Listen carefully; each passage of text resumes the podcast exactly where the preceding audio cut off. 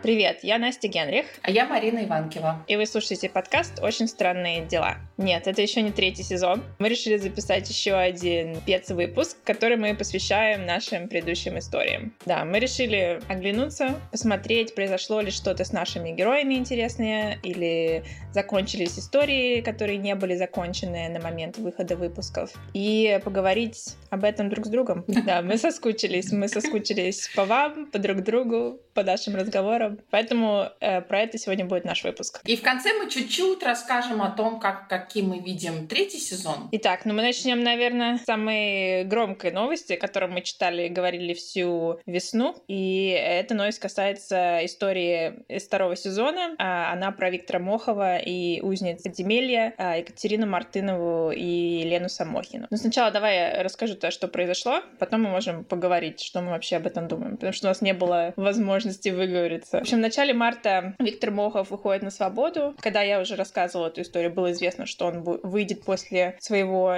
совсем недолгого 17-летнего срока, да, недолгого в смысле соразмерности его преступлением. И сразу начинают ходить слухи о том, что его приглашают на всякие федеральные каналы. А ходил слух, что ему хотят заплатить что-то типа 2 миллиона рублей за участие в программе «Пусть говорят». И в итоге на канале «Осторожно, Собчак» выходит программа с э, Виктором Моховым, собственно, которая называется «Скопинский маньяк. Разговор на свободе». А, вот, и это интервью вызывает очень бурную реакцию, в основном из-за того, что Мохов говорит в интервью, ну и из-за того, что вообще ему была дана такая большая платформа. На, по-моему, на данный момент, вчера я проверяла это интервью, посмотрели больше 6 миллионов человек. Мы с Мариной уже говорили, мы не осмотрели это интервью, пол, по крайней мере, полностью, потому что знали, как трудно это будет, и мы уже давно говорим про эту историю. Но тем не менее, вот что мы узнали из этого интервью. Например, в интервью Мохов грозился заняться, в кавычках, Еленой Самохиной, которая э, родила ему двух детей в заточении, что прозвучало как угроза, собственно. Но он много и очень неубедительно оправдывается. Сама Ксения Собчак тоже странно ведет интервью, задает очень странные вопросы, например, про его сексуальную жизнь и предпочтения, называет изнасилование сексом, протяжении всего выпуска.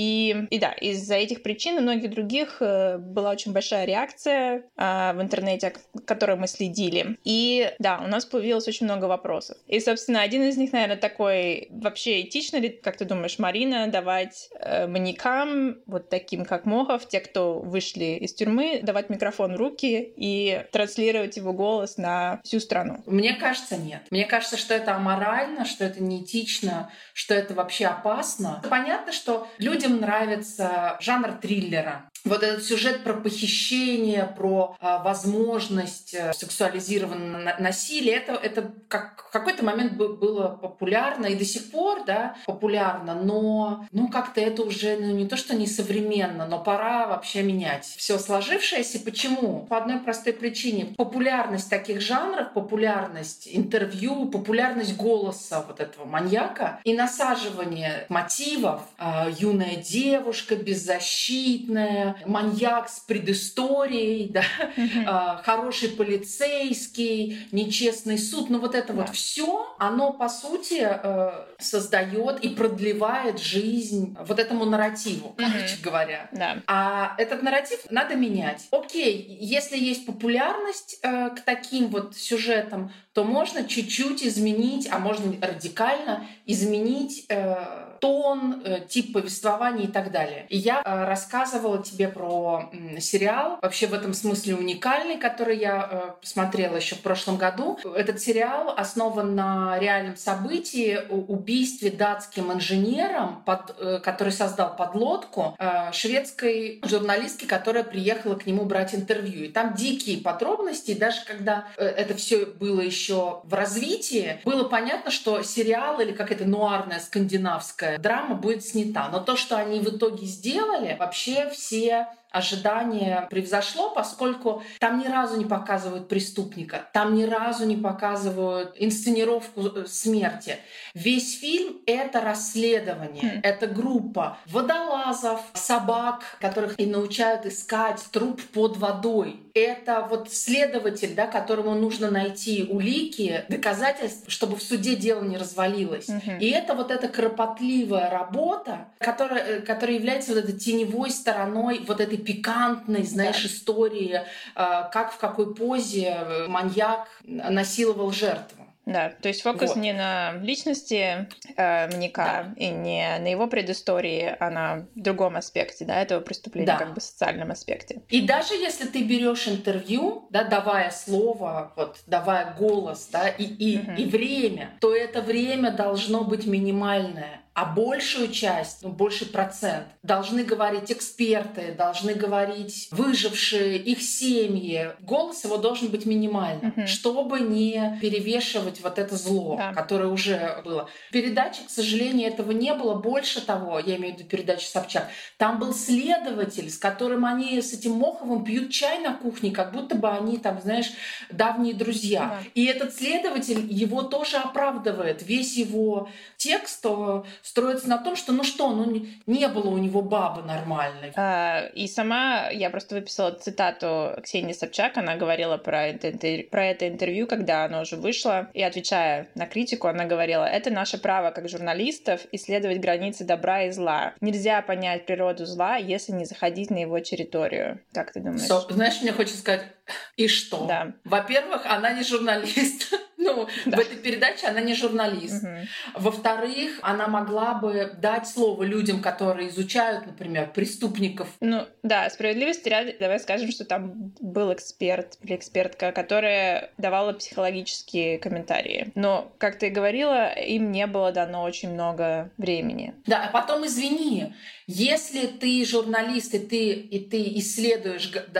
грани добра и зла, ты здесь исследуешь только грань зла, бездонную грань зла э, Виктора Мохова. Ты не задаешь ему ни одного вопроса, ну хоть сколько-нибудь изучающего и препарирующего. Ты просто даешь ему слово. Да. И с этой стороны я, в принципе, понимаю, почему она это сделала, потому что никто смотрев этот э, фильм, этот выпуск не будет оправдывать, мне кажется, потому что даже судя по комментариям на YouTube под видео, все вот в таком же точно... А, то есть э, она его явно не представляет как в каком-то даже минимально хорошем свете, да, то есть это реально портрет человека, который перешел эту линию и не возвращается. Знаешь, я еще подумала, а что если бы он был эм, осужден как педофил? В моей голове он все равно педофил, потому что девушки были несовершеннолетние. Ну, а вдруг, а если бы они были прям, не знаю, давай, чтобы уже наверняка до 10 лет, как бы она пошла бы на такой шаг, она стала бы также его сажать рядом с собой и задавать те же самые вопросы. Но вот это интересно, это, знаешь, э, ставит вопрос о том, в какой момент э, мы перестаем защищать женщин. То есть пока объект не сексуально активный, ну вот не, не достигает да, возраста, это, это ой-ой-ой, это ужас, все впишутся и еще и, знаешь, линчеванием займутся. Как только это девушка, которая ну, достигает определенного возраста, включается вот это вот Сучка не, в, не захочет, кабель не вскочит. Они же сами сели угу. в машину. Включается вот этот, ну то, что в английском называется victim blaming, да, обвинение жертвы. И вот если она, если бы э, журналист хотел или журналистка исследовать и иметь право говорить, то можно было выбрать вот такой ракурс, да, поговорить о том, почему, э, почему и как у нас все происходит. Наверное, чтобы закончить на чем-то хорошем, э, действительно перед его выходом на свободу еще до передачи Собчак э, было, я заметила, было очень много статей именно про Катю Мартынову. Она ходила на разные передачи, и вот Алена Попова сделала с ней тоже документальный фильм, где действительно мы слышим ее голос очень много, и это было очень правильно, мне кажется, в этот момент. Э, ну, по крайней мере, у меня в моем информационном поле было очень много статей и видео про нее. Было очень приятно услышать что были да. голоса, в которые, которые были в противовес ему до этого. Ну и, в принципе, много вдумчивых, умных э, людей, просветителей, журналистов проговорили еще раз по пунктам, почему и как нужно об этом говорить. Да, согласна. И в числе, в числе этих людей, кстати, была э, дочка Александра Бухановского. Если помнишь, э, мой первый mm-hmm. выпуск, наш первый эпизод, он был о маньяке черноколготочнике Юрии Юрии Цумане и о первом таком э, российском охотнике за разумом, психиатре Александре Бухановском, который составлял портрет Чикатила и Цумана и, и, в общем, заложил основу вот такого исследования их мозга, их психологии и профилактики. И его дочь Ольга, она продолжает дело своего отца, больше 20 лет работает э, психиатром. Э, в Ростове-на-Дону у нее есть, она возглавляет возглавляет лечебно-реабилитационный научный центр Феникс, э, и ее приглашают э, экспертом и на телевидении, и в ну, другие медиа, э, когда дело касается вопросов психиатрии, вопросов вот как раз связанных с преступниками. Да. Вот что она говорит, я позволю себе просто процитировать. Фильмы о маньяках снимать не надо. Надо снимать фильмы о трагедиях судеб, людей жертв, семей убитых, которые страдают и мучаются, их переживания. Нужно снимать фильм о том, как работали следователи, криминалисты, в поисках людей, которые совершили преступления, о психиатрах, которые могут и лечат этих людей и стараются не допустить, профилактировать, чтобы они не совершали этого. Не нужно делать акцент на маньяках, показывая, что есть такое явление. И тем, кто совершили преступление, тоже надо помогать медикаментозно, чтобы они не возобновляли, не возобновляли свои правонарушения. Но вот мне кажется, что она, что ее экспертному мнению можно доверять, и она как раз да, здесь говорит о вот этом, о смене нарратива. Потому что ты права, сериалы и фильмы, которые действительно фокусируются на культе личности маньяков, и, кстати, в Америке это вообще такая долгая история. Мне кажется, отсюда все пошло. С запада, как обычно, mm-hmm. все пришло в Россию. А, это такой, знаешь, это как э, у подростков, в принципе, такая одинаковая траектория освоения, например, литературы. Все там в подростковом возрасте читают Степного волка или там Ницше, или что-то такое. То есть это кажется таким э, интересным и глубоким, и открывает тебе глаза на многие вещи, а потом, когда ты перечитываешь 30 лет, ты такая, господи, что это такое? ну, то есть mm-hmm. тебя привлекает какая-то такая очень яркая, сенсационная природа этих да. вещей, а потом, как ты, когда ты уже вырастаешь и как бы становишься более зрелым, ты понимаешь, что, ну, ты, наверное, да, у тебя просто сознание такое зрение становится менее миопическим, и ты видишь больше сторон и больше взглядов на эту ситуацию. И, э, наверное, мы в России еще не прошли эту стадию, потому что действительно у нас появляется как-то больше сериалов про именно, именно таких историй, как сериал Чикатило. Я, кстати, посмотрела вчера первую серию на YouTube. Э, ну, было нормально. Я бы не сказала, что очень оригинальный сериал. Я думаю, я смотрела вот таких сериалов очень много. Э, вот. Э, Чикатило играет Нагиев, что так неожиданно. Да, ты знаешь, в этом, в этом смысле еще один момент, который меня тоже всегда, ну, даже, я бы сказала, подбешивает. Вот э, недавно был фильм, который снял муж э, Ксении Собчак. Да, это вообще это подкаст э, хейтеров Ксении Собчак. Да, хейтерок. Давай уже феминитивы использовать. Короче, у него был фильм, э, э, сериал, вернее, «Хороший, «Хороший человек» про маньяка. Прототип — это ангарский маньяк. Ангарский маньяк — это дикая вообще, дикая история, запредельная. Это бывший э, полицейский, который на протяжении 20 лет э, убивал женщин. И там у него порядка 80 жертв. При этом, вот если загуглишь, посмотреть просто на лицо этого человека, чтобы угадать, какой актер играл хорошего человека в фильме Богомолова? Вот посмотри сейчас на ангарского маньяка. Ну, вообще лучше этого не делать, потому что потом не, не уснешь. А теперь, Настя, вопрос на засыпку. Какой актер играл маньяка в фильме Константина Богомолова в сериале «Хороший человек». Ну, он вообще на Богомолова похож чем-то. Не знаю, кто играл.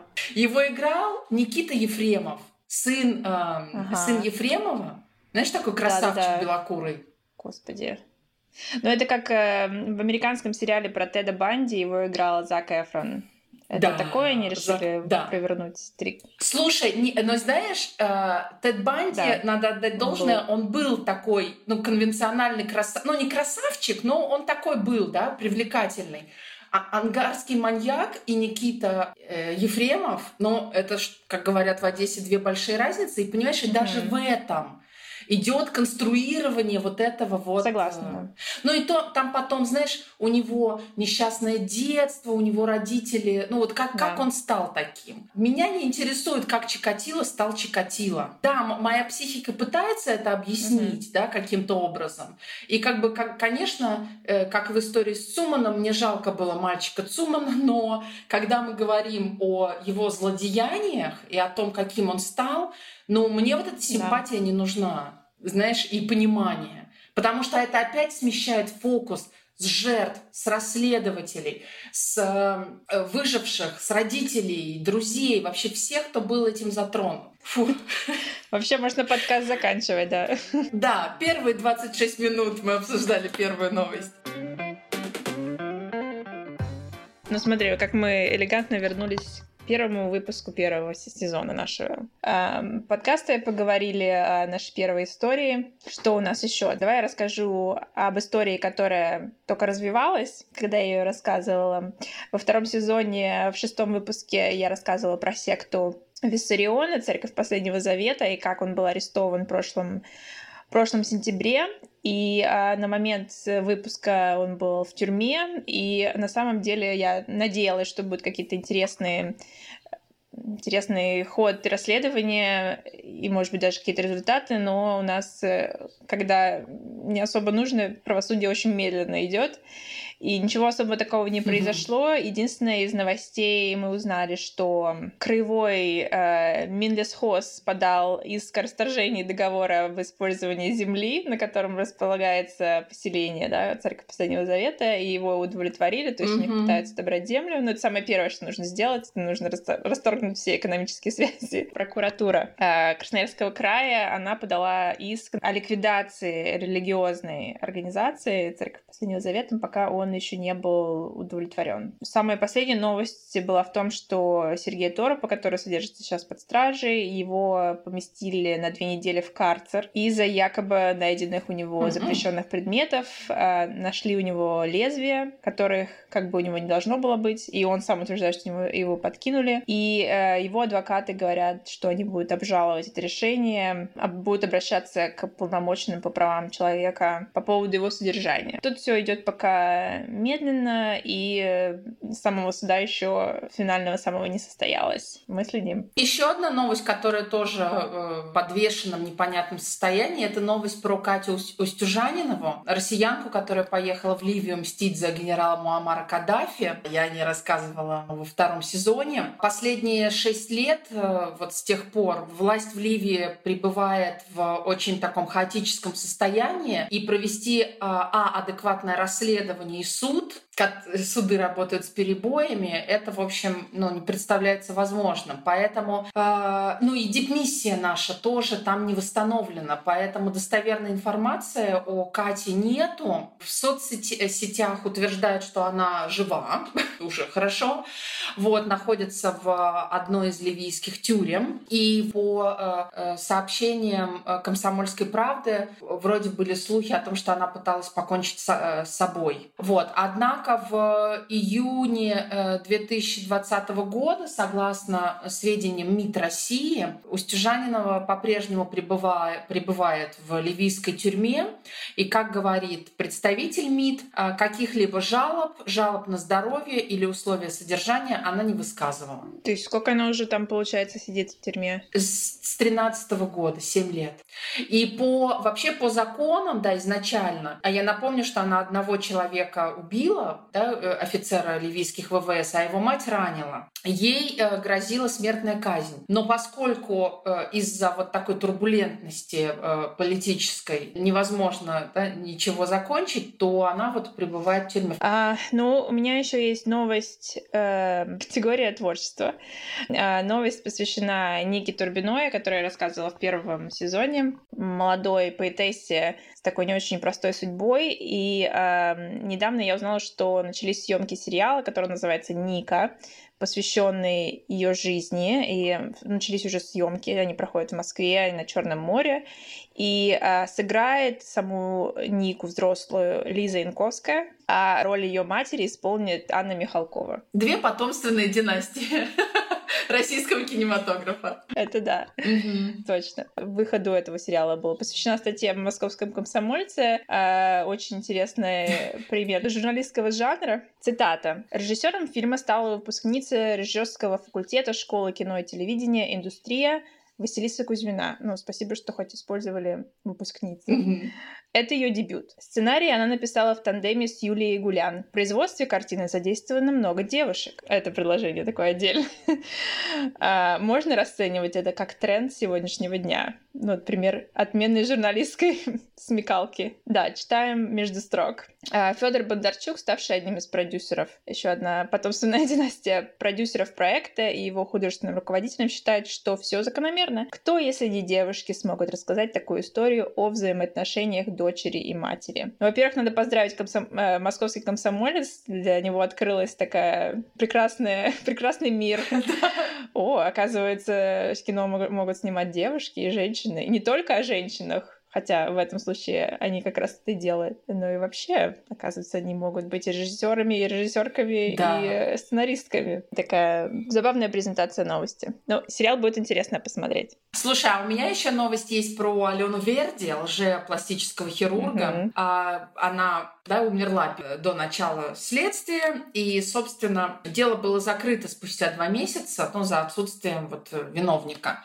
Но эм, у этой истории есть такое интересное продолжение, поскольку теперь пациентки, заявившие, немногочисленные заявившие, конечно, пострадавших было гораздо больше, они э, будут продолжать добиваться справедливости теперь э, у клиники, в которой она работала, оперировала, и, э, собственно, в кли- клиника, которую Верди приняла да, под свое, да, под свою не крышу. Да. документы, да. Вот, и эм, адвокат э, одной из пациенток, Андрей Таран, как рассказывает «Комсомольской правде».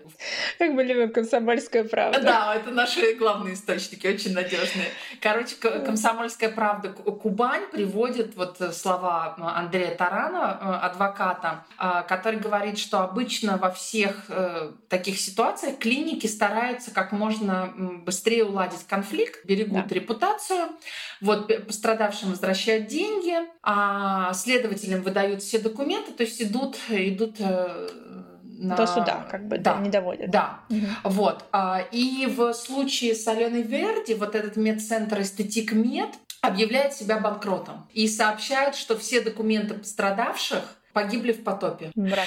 и превратились в один большой ком. Но исследователи тоже, кстати, не, не сидят без дела и сейчас расследуют обстоятельства смерти самой Верди. Если помнишь, она грубо нарушила домашний арест, пошла к своему косметологу да. за 6 дней до суда и, э, собственно, впала в кому, из которой не вышла. Да. Кубанской газете стало известно, что она получила ударную дозу инсулина, и помимо этого в ее крови были э, следы алкоголя и наркотиков. Именно поэтому правоохранители кубанские сейчас выясняют, умерла ли она из-за собственной неосторожности или есть кто-то, кто мог ее подтолкнуть вот к mm. этой мысли. То есть смерть им кажется подозрительной. Да. Интересно. Ну, да, да клиника, конечно, сделала да. такой финт хвостом. Угу. Потоп и банкротство и большой ком из бумаги. Но это все, согласись, тоже выглядит очень подозрительно. Да. Не, ну понятно, что они сразу поняли, что им не отвертеться. И, наверное, да. это был единственный способ Надеюсь, все-таки пострадавшие смогут найти какое-то правосудие. Да, будем держать кулачки. Моя последняя новость тоже о первом выпуске нашего первого сезона, о гуманоиде Алёшеньке. Ему этой весной как-то очень повезло, и он получил такую довольно большую репрезентацию в искусстве, потому что сразу трех разных э, как бы ипостасях искусства. Во-первых, э, этой весной группа Бахыт Компот о которой я каким-то образом слышала до этого, не знаю, как, чем она знаменита. Она выпустила альбом музыкальный, который называется «Алёшенька живой». И в одноименном треке они как раз э, поют о гуманоиде, называют его спасителем нашей планеты. А в Кургане театры «Гулливер» и «Странствующие куклы господина Пежо» работают над постановкой театральной, посвященной э, гуманоиду Алёшеньки. И самая последняя новость — о том, что тоже екатеринбуржцы из студии, из творческого объединения Metamodern Comics э, собирали деньги на комиксы о гуманоиде Алёшеньке, и как раз сбор сейчас э, удачно завершился. И э, в, в интернете даже можно посмотреть иллюстрации из этого комикса, такие очень классные, интересные, и они будут посвящены тоже истории Алёшеньки и его и женщины, которая его нашла. Я была очень рада увидеть новости вообще связанные с mm-hmm. этой историей, и после того, как я их все вместе написала, я поняла, что какая же все-таки эта история такая сильная и так а, долго она действует на людей, потому да. что прошло уже больше 20 лет, и как уже глубоко она проникла, можно сказать, в мифологическое создание э, россиян, что она продолжает производить вот эти всякие и предметы искусства, и бередить просто сердца и умы людей, которые живут э, в России. Мне кажется, эта история никогда не закончится, даже если мы найдем определенное стопроцентное объяснение и ответ всему, что произошло. Это действительно уже какая-то часть э, мифологии mm-hmm. э, в Сибири или России, как хотите. Да. И э, ну, это такой же сюжет сам по себе, который будет много, наверное, раз перерабатываться в культуре и искусстве. А я хочу закончить э, свои новости тоже такой на веселой ноте, связанной с именами, с неймингом, с новой жизнью. И в Петербурге, в нашем родном городе, а, в 2020 родилось 55 тысяч новых, новых детей, новых Ура! людей. А, в список редких имен попали э, такие мужские имена Меркурий, Радим, Булат, Самсон и Севериан, а у девочек Дивия, Ива, Мальвина и Медея. Вообще тренд на древнегреческие имена наблюдается и вообще в России, например, а, среди таких имен были имена Афина, Дионис, Афродита и Одиссей. Вау. То есть э, раньше был тренд на такие старославянские имена, типа Лукерия и Просковия, а сейчас мы еще дальше уходим вглубь, вглубь времени к древним грекам. Популярные имена сохраняются. У мальчиков это Михаил, Александр, Максим, Артем и Роман. А у девочек это Анастасия, София, Алиса, Анна и Мария. Вот в Москве, э, помимо вот этого золотого стандарта, Такие имена в 2020 году отмечает Москва-24. Искра и Мальвина, Корней, Леонардо, Риана, Ух. Гарри, Север, Северина, Весна, Океана и Люцифер. А, географические имена пользуются э, популярностью. Индия и Вена. Еще в 2020 году зарегистрированы имена Олимпий и Олимпина. Олимпиада, неожиданно Сталина, я уж не знаю в честь чего или кого, календарные имена весна, августа и, и Юлиан. Вау. И Юлиан. Не Юлиан, как певец да. из 90-х, помнишь, был такой Юлиан?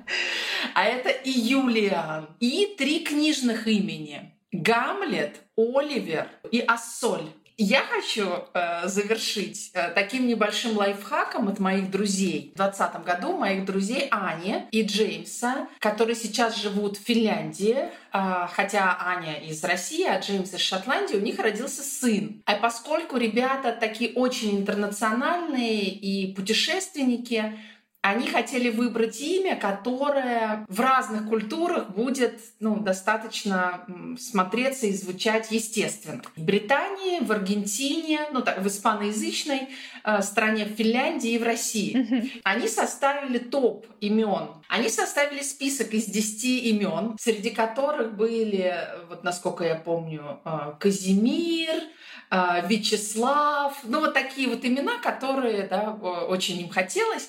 И они разослали, они сделали такую таргет-группу из разных стран, отправили всем своим ну вот, иностранным друзьям и попросили их эти имена прочитать ну и записать, соответственно. Ага. Но, естественно, Вячеслав, да, и ряд имен, короче, отпали вот таким образом. Какие-то имена м, оказались сложными из-за каких-то созвучий не очень э, приличных. Ага. Вот, и в итоге э, э, мальчика зовут Мирослав, mm-hmm. а, транслитерируется легко, а сокращается в Миро, которая и там, и там, и там, и там читается вполне, э, читается, короче, носителями.